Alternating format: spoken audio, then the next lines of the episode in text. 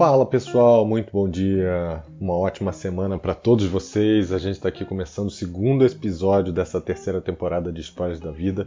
E se você ainda não conhecia o podcast, já clica aí para favoritar e ouça os episódios anteriores. E nesse episódio eu vou falar sobre conformidade social. E se você não sabe o que, que se trata, não tem problema, fica tranquilo que até o final do episódio você vai entender. A maioria das pessoas ela tem total certeza de que as suas decisões são tomadas baseadas no que ela quer. Afinal, a gente tem o livre-arbítrio, a gente tem a nossa capacidade de tomar decisões, não é? Pois é, mas o fato é que existem momentos em que, mesmo contra o que a gente gostaria de fazer, ou de falar, ou de como a gente gostaria de agir, pode ser que a gente eh, se conforme e haja de uma maneira diferente, simplesmente para que a gente não seja diferente dos demais. Na psicologia, esse tema, né, a conformidade, é, ela se refere a uma tendência individual de seguir as regras ou os comportamentos de um grupo social ao qual esse indivíduo pertence. E existem aí diversas pesquisas é, que falam sobre isso, que falam sobre a conformidade social, e tem uma em especial chamada de os experimentos de Ash, que trouxe uns resultados que vão ajudar a ilustrar muito bem esse conceito aqui, tá? Ash é o nome de um pesquisador, né, de psicólogo, Solomon Ash, ele era um pesquisador polonês que foi considerado um dos pioneiros nessa parte de psicologia social. E ele foi para os Estados Unidos bem jovem e lá ele traçou toda a carreira dele voltada para entender esses fatores que moldam né, os comportamentos humanos dentro da sociedade.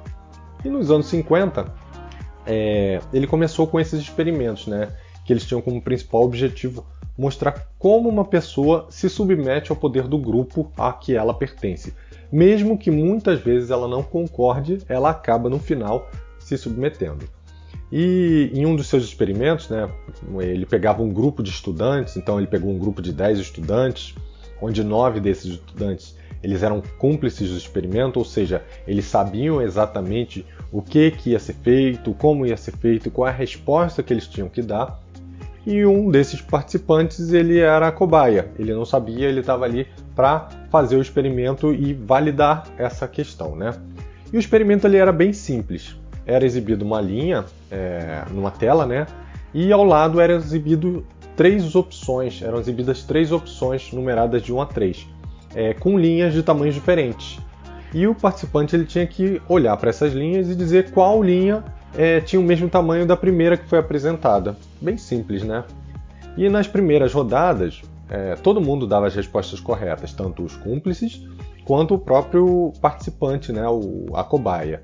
E com isso acabava se criando né, um vínculo de congruência social, é, essa cobaia tornando mais confiante sobre as suas respostas, sobre as respostas do grupo, porque nesse momento essas respostas não batiam com as suas próprias respostas, então gerou-se ali um vínculo de congruência social.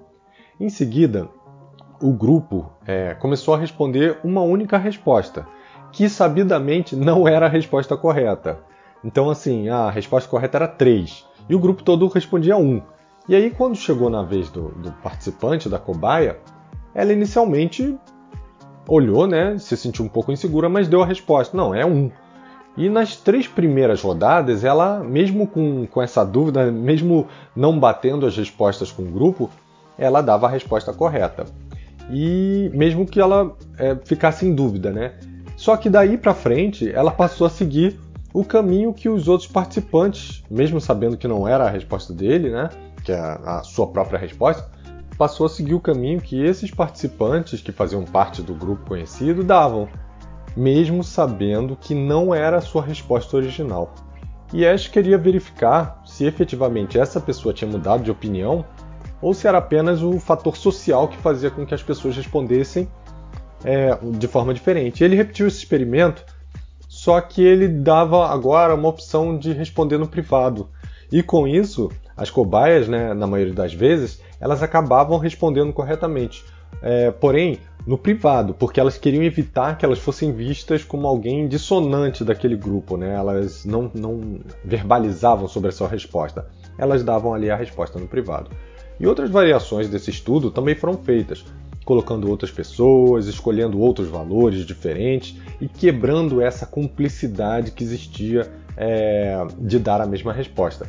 Nesse caso, as pessoas acabavam se sentindo mais confiantes em dar suas próprias respostas, o que mostra que o, o rompimento dessa tendência diminui o efeito dessa conformidade social.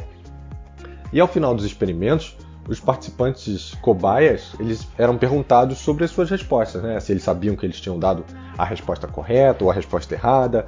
É, e na maioria das vezes, cerca de 75%, afirmavam que sim, que eles sabiam, mas que eles tinham medo de, de serem ridicularizados pelos demais. E 25% é, desse grupo ainda afirmava que realmente passaram a acreditar é, na resposta dos demais, da grande maioria porque eles passaram a desconfiar das suas próprias respostas. Olha que coisa louca, né? E existem alguns fatores dentro desses estudos né, que eles podem influenciar é, no grau de conformidade social. É, a conformidade ela tende a aumentar quanto mais pessoas estão presentes. Então, é, se tiver muita gente, pode ser que as, as pessoas que teriam opinião diferente se sintam pressionadas. Mas não precisa ser muita gente, na verdade. É cinco pessoas ou mais. Ou seja, não faz diferença se é 5 ou são mil pessoas. Se você estiver num grupo onde 5 pessoas têm uma opinião diferente da sua, existe grande chance de você seguir essa tendência e entrar em conformidade. A conformidade ela também é aumentada quando a tarefa se torna mais difícil. Por quê? Diante da incerteza de uma tarefa complexa, por exemplo, as pessoas é, elas tendem a procurar outras pessoas para obter informação para saber como responder.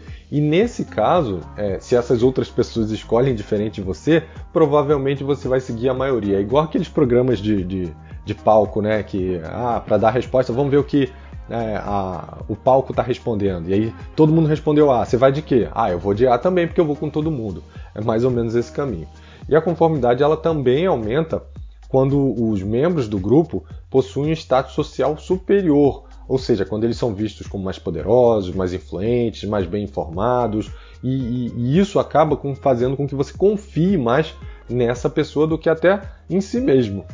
E ela tende a diminuir, no entanto, como eu falei, quando a gente é, pode, pode responder no particular ou quando a gente tem essa quebra né, do, da conformidade do grupo. Ah, eu tenho quatro pessoas respondendo uma coisa, duas respondendo outra, três respondendo outra, então eu me sinto mais confortável de dar minha própria resposta. Mas o que, que isso tudo tem a ver com a gente, não é? Olha, isso tem tudo a ver com a gente. Nós somos seres sociais. Vai desde academia, fazer crossfit, clube de esgrima, jogos, natação, até o grupo de trabalho mesmo. Pertencer a um grupo, mesmo que você não esteja de acordo com tudo que esse grupo faz, é, nos faz sentir mais seguros. E por outro lado, também se submeter às ações e opiniões desse grupo para evitar conflitos, evitar é, que você se sinta ridicularizado e estar tá em conformidade, vai, pode ir contra os seus valores, pode com isso trazer aí um, uma sensação de ansiedade, de angústia, te levar a uma depressão. Você, vou dar um exemplo aqui, você sai para almoçar e a galera toda decide ir na pizzaria. Vamos na Domino's. Legal, bacana. Mas você está de dieta. E aí? Você vai ou não vai? Você quer fugir da sua dieta? E como é que você vai se sentir se você for contra esse seu valor, essa ação que não seria a sua atitude? Esse é o sentimento que as pessoas passam quando elas estão num, num grupo em que elas querem fazer parte é, dessa congruência social, né? Ah, Outro exemplo, todo mundo quer sair para ver um filme e você quer ver um filme diferente. Eventualmente, se o grupo for maior do que cinco pessoas, você vai acabar se submetendo. Vamos usar aqui um exemplo mais recente até, é, não sei se todo mundo viu, teve um coach que levou um pessoal aí, praticamente 60 pessoas, para superar os seus limites, aí muito entre aspas, colocando todo mundo para escalar um, mais de 2 km, com chuva, com vento acima de 100 km por hora, e que no final acabou tendo que ser salvo pelo Corpo de Bombeiros. Você realmente acha que todo mundo que estava lá em cima é, realmente queria subir?